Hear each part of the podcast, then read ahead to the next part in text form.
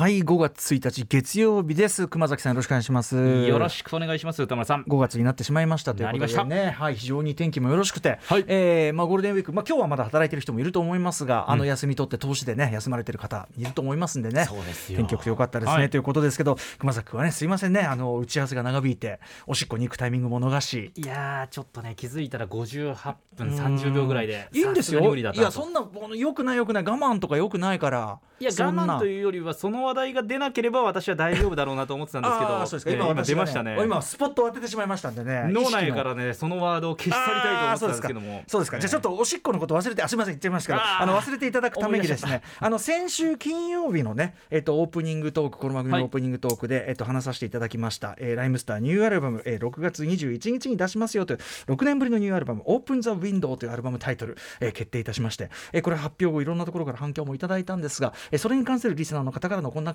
反響というのはこれはメールを読んでいただくとねこれは尿意もね吹っ飛びますんでね。読んでいただいて。集中してね。これ集中します。間違えなきゃいけないからいやそうです、うん、ラジオネーム地球最後のお父ちゃんさん間違いない。ラジオネーム間違いない。やりにくいな。歌丸さん待望の待望のライムスター6年ぶりのニューアルバムオープンザウィンドウの6月21日発売決定おめでとうございます。ございます。前作ダンサブルから6年というまさにアトロクの歩みとリンクする新作の登場に金曜夜の情報解禁から一向に興奮が冷めやまない次第で状態でございます、はい、収録曲もアフターシックス。待ってろ今から本気出す。予定は未定でマクガフィン岡村康之さらにライムスターなどなど。どの曲もアトロクでおなじみかつ番組内で宇宙初オンエアされた思い出深いナンバーばかりですがアルバムに収録されることにより新しい聞こえ方がするのがめちゃくちゃ楽しみです。しかも初回限定版には文庫本型ブックレットがつくなんて。なぜ今日が6月21日じゃないんだろう。早く早く新曲が聴きたいと熱いメールいただきます。地球最後のお父ちゃんさんありがとうございます。もうねビクターのこうねあのスタッフに読ませたい。これを宣伝文句にしたいというぐらいの見事なあれでございましたありがとうございます、はい、そうなんですよね。改めて言いますけどあの初回限定版につくまずこの文庫本版グッドル、はい、これあの非常にあのそれぞれの細かいコンテンツの話は後追ってしますけどもあの非常に読み応えがあるアルバムの副読本として最強のもう一つ言っちゃっていいな。あの久々に歌詞歌詞解説というか歌詞歌詞、えっと、注釈、はい、あの要はあのなんていう脚注っていうのかな？こういろんなこう単語が出てる中でこれはこういう意味をかけてますよとかなんとかっていうね、まあ、ラップジニアスっていうこうラップのこうリリックを分析する、はい、みんなで寄ってたかって分析するサイトありますけどあのそれのまあ本人版じゃないですけどもね。あのこうやって自分で書いてるうちどんどんどんどんそれが長くなっちゃってあのそれなんかもすごく読み応えある感じになりますしあの曲ごとの解説。大丈夫ですか？今こう聞いてる間も。大丈夫です大丈夫ですもう本当に今頭から離れてたんですから僕僕はちょっと気にしすぎです。すみませんあとあのもちろんあの揮発曲全11曲となっておりまして、はい、えー、っとこの間に発表されたいろんな曲アフターシックスから始まってまさにおっしゃる通りあのこのアフターシックスジャンクション開始から歩みとともにでまあ言っちゃえばそのなんだろうなあのアフターシックスジャンクションのそのいろんなこうこうなんていうのゲストの方を来ていただいてお話を伺って、うんうん、あるいはその曜日パートナーの皆さんとこうやって交流する交流を深める中で、はい、まあ私なりにやっぱり知見が深まったと思ってるんです。深まりかつ開けたというかやっぱりその前の自分にはもう戻りたくないという程度にはやっぱりなかなかあのこの年になって成長もしているかなと思いまして、あのちゃんとその辺りっていうのもやっぱりあの一曲一曲に、うんうん、あの込められているかなとも思いますしさらにご期待ぜひこれご期待いただきたいのはやっぱり新曲3曲あの入っておりまして、はい、はい、えー、これがなかなかあの今まで出した一曲一曲ももそれぞれもちろんシングルで切ってるような曲なんでね、はい、あのビッグチューンのつもりで作っておりますがこの3曲がまたまたこうライムスターにとってあの大きな、まあ、あのオープン・ザ・ウィンドウってタイトルついてる新しい今まで開けたことがない窓を開いて回るという中で最後の3つ結構でかい窓開いたかなというような、うん。うん、はい、この自負もしておりますので、はい、そのあたりねまだ6月21日結構先なんでね、えー、追ってこの番組なんかでもね、えー、発表させていただきたいと。すいませんね。アウトプットの場がこう豊富にあるグループじゃございませんので、ね、やっぱりねあのこういう番組やってる以上はねやっぱりちょっとねあのさせていただきたいす。いませんね。といったあたりでそうですかそうですか。じゃあ落ち着いてこうねあたりで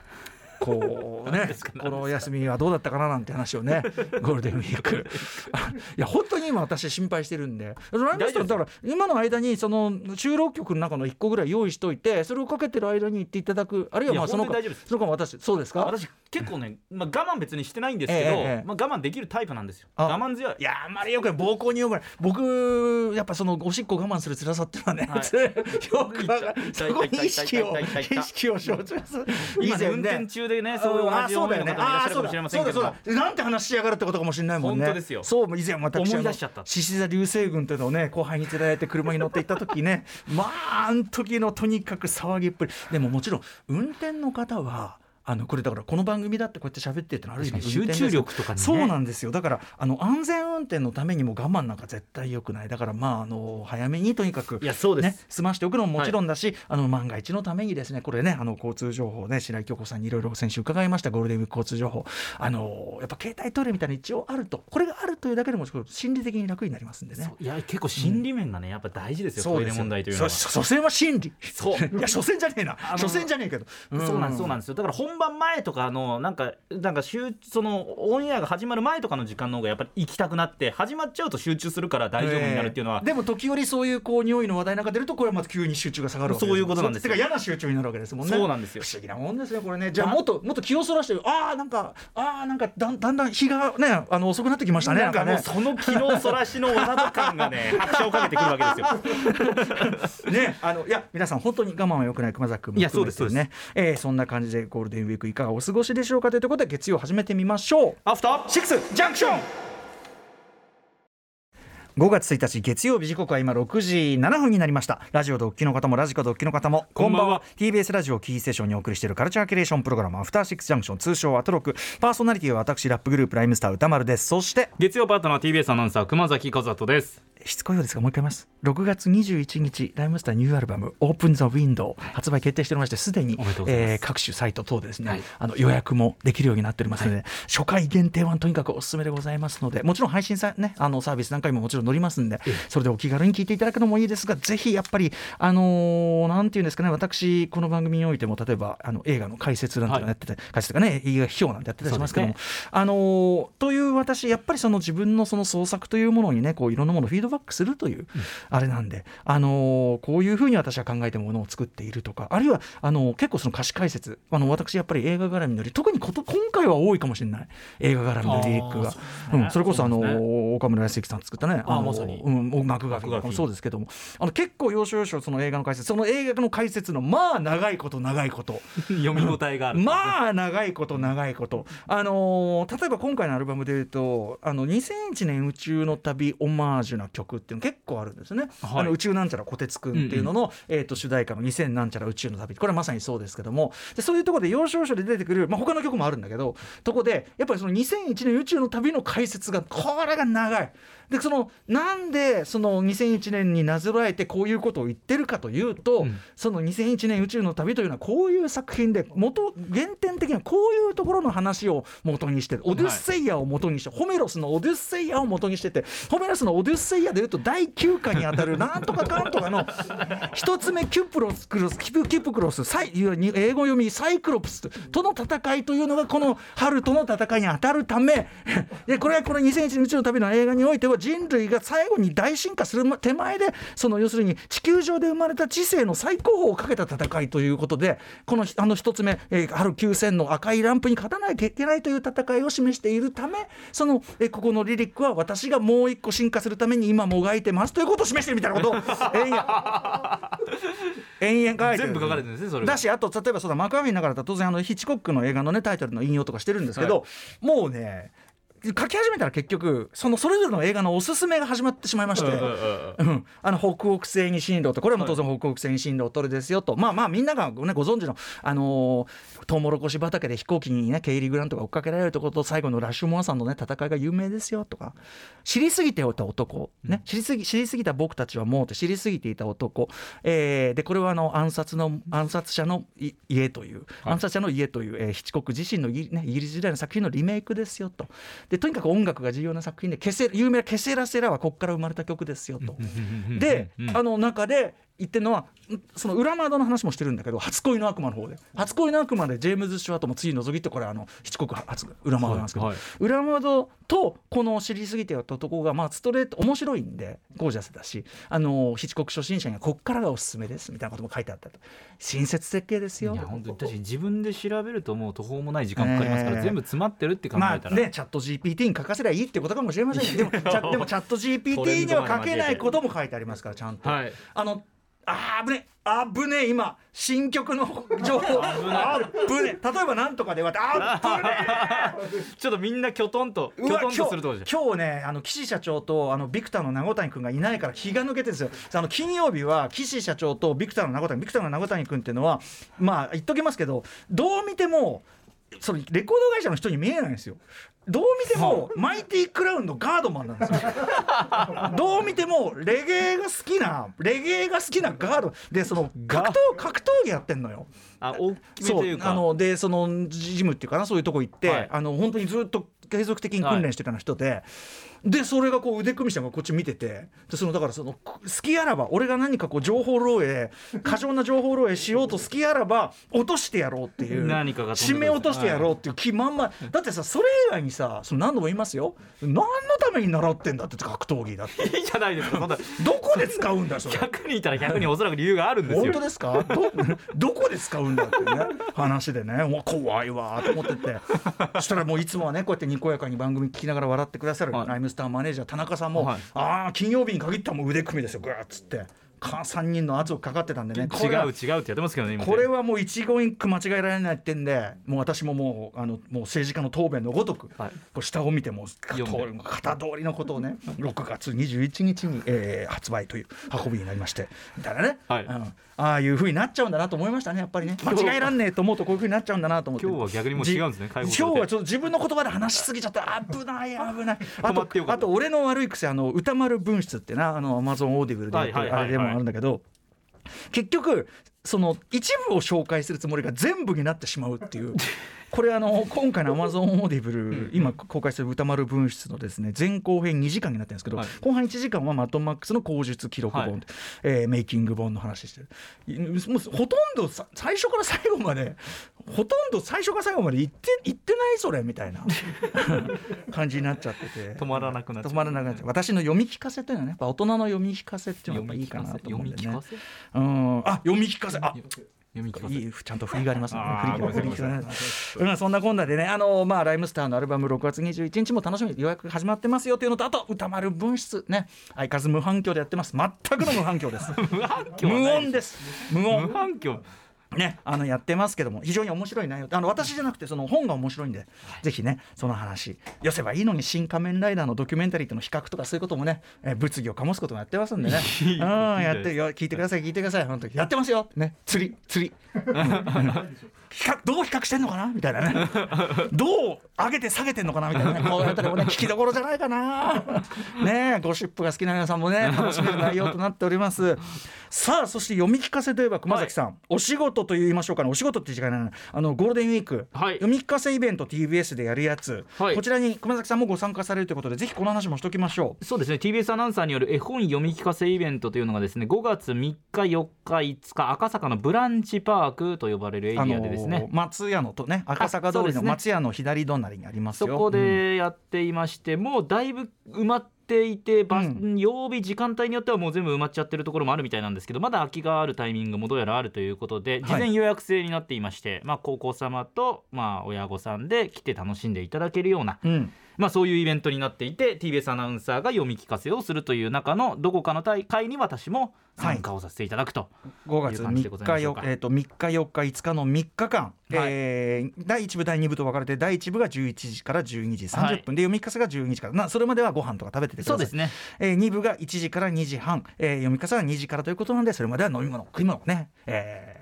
だそれはねそそこは何か頼むっていうのはそれは最低限これはねまあそういうことになろうかというところですかね。コンビニのトイレ借りて何も買わない派ですか？っていうことですよね。だから何かこうブランチパークで、まあ、食事とか楽しんでいただいてタイミング来たら TBS アナウンサー来て本の読み聞かせしますよと。読み聞かせ自体は無料なんですよねそうですそうですそうです。そうですよね、はい、お店のだからそのオーダー分のみということになっております。ので、はい、ぜひあのふるって特にあの小さいお子さんいてね読み聞かせにちょうどいいような小学校低学年くらいまでのお子様いらっしゃるところであれば、ね、ぜひあのふるってまだギリあの空いてるところあるそうなので、はい、これひびちゃん提案なんですから。これ日々ちゃん発案。水曜パートナー日々真央かなさっき熊崎君えこれ日々ちゃん提案なの？とかって喜んでました。あの驚いてました。驚いてました。今知りましたよ、うん、そ そんな日々真央子アナウンサー発案なんていうね、ええ、そういう説明全く受けてないんでそれは知りませんよ。だからブランチパークなのかな？ブランチやってるから。あそうねそうねそういうことなんですね。ブランチのスタッフに提案したんじゃないですか？何の疑いもブランチパークっていい場所だよなぐらいの感覚でしかなかった、うん、いやいやだから大したもんじゃないですか日々ちゃんね。いや日々ちゃんさすが。そこででも乗っからせてもらいますよ。その日々ちゃん発案のイベントに。なんでそういうこと？よファミリーイベントなんだから。いやそうですそうです、うんいやだしほらあの熊崎君自身が小さいお子さんね、はい、いらっしゃるわけだから、はい、もう果物だってぴったりじゃないですかそういうのもうドンピシャで子供の気持ち分かるつもりなので。読み聞かせもやってるんですよねあもう読み聞かせとか、まあ、家で子供と一緒に遊びながらっていう感じですけど、うん。うん、このだってプロの喉ですよ、はい、お父さんのねお父さんの喉いくらするか知ってるかいと。使ったらね。その君らのために捧ぐ。この喉で？我が子にさこの喉でお前らを食わしておまんま食わして。離乳食はこの喉から生まれてんだそういうことですよそれでの読み聞かせでしょ、なんかこう言うと嫌な感じですけど事実ですからねそうですよそうですよ。何一つ恥じることは何一つ恥じることはない。しかもですよ何一つ恥じることはない。そのプロの喉をですよ、はい、皆様に無料で提供しようじゃないかということなんですよ。いやほんこれも石原プロの炊き出しにも匹敵するね。社会事業と言ってもいい。ですね、まあただでまあですねって自分で言うとあれですけども、えーまあ、確かにただで、まあ、来てくださいということを募ってもう全力の読みをですね、うんはい、やりたいと思ってますので。全力で読みってのはこれ比喩ですよね。要するにその全編大声を出すというような意味じゃないですよね、はい、あ違います違います。昔あの昔昔や大きな声という意味の全力だけじゃなくて 感情を込めますよとか、ね、昔。宇多さん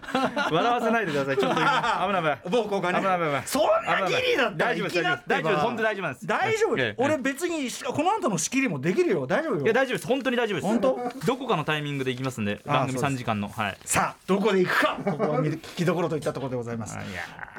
ということでさまざまな面白を発見して紹介するカルチャーキュレーションプログラムアフターシックスジャンクション今夜のメニュー紹介です。6時半からのカルチャートークは映画評論家で翻訳家の柳下毅一郎さん登場です。日本映画レビューシリーズの最新刊皆殺し映画通信死んでもらいますが発売されたばかりということで今回は10周年 &10 冊目の集大成的な内容になっているということで10年間で出会った思い出のご当地町おこし映画を紹介していただきます。そして C から日帰りでライブや DJ プレイをお送りする音楽コーナーライブダイレクト今夜のゲストはこの方たちです。ピアノトリオ HZ トリオさん。あの皆さんねえっと前回ご出演の時は2019年4月でもうギリスタジオでライブまだやっていてた時代ということですけども、はい、えー、久々のご登場現在皆さんですねこのお三方、えー、60か月連続で配信シングルをリリースしており、うん、その53弾「スカイが本日5月1日リリースされたということで、はい、4年ぶり2回目のご登場まずこの荒行についてもお話を伺わないといけない。そして7時半過ぎからは番組内番組ベンチャー企業キュレーションプログラムブースト。メインパーソナリティはウーム株式会社代表取締役会長の鎌田和樹さんです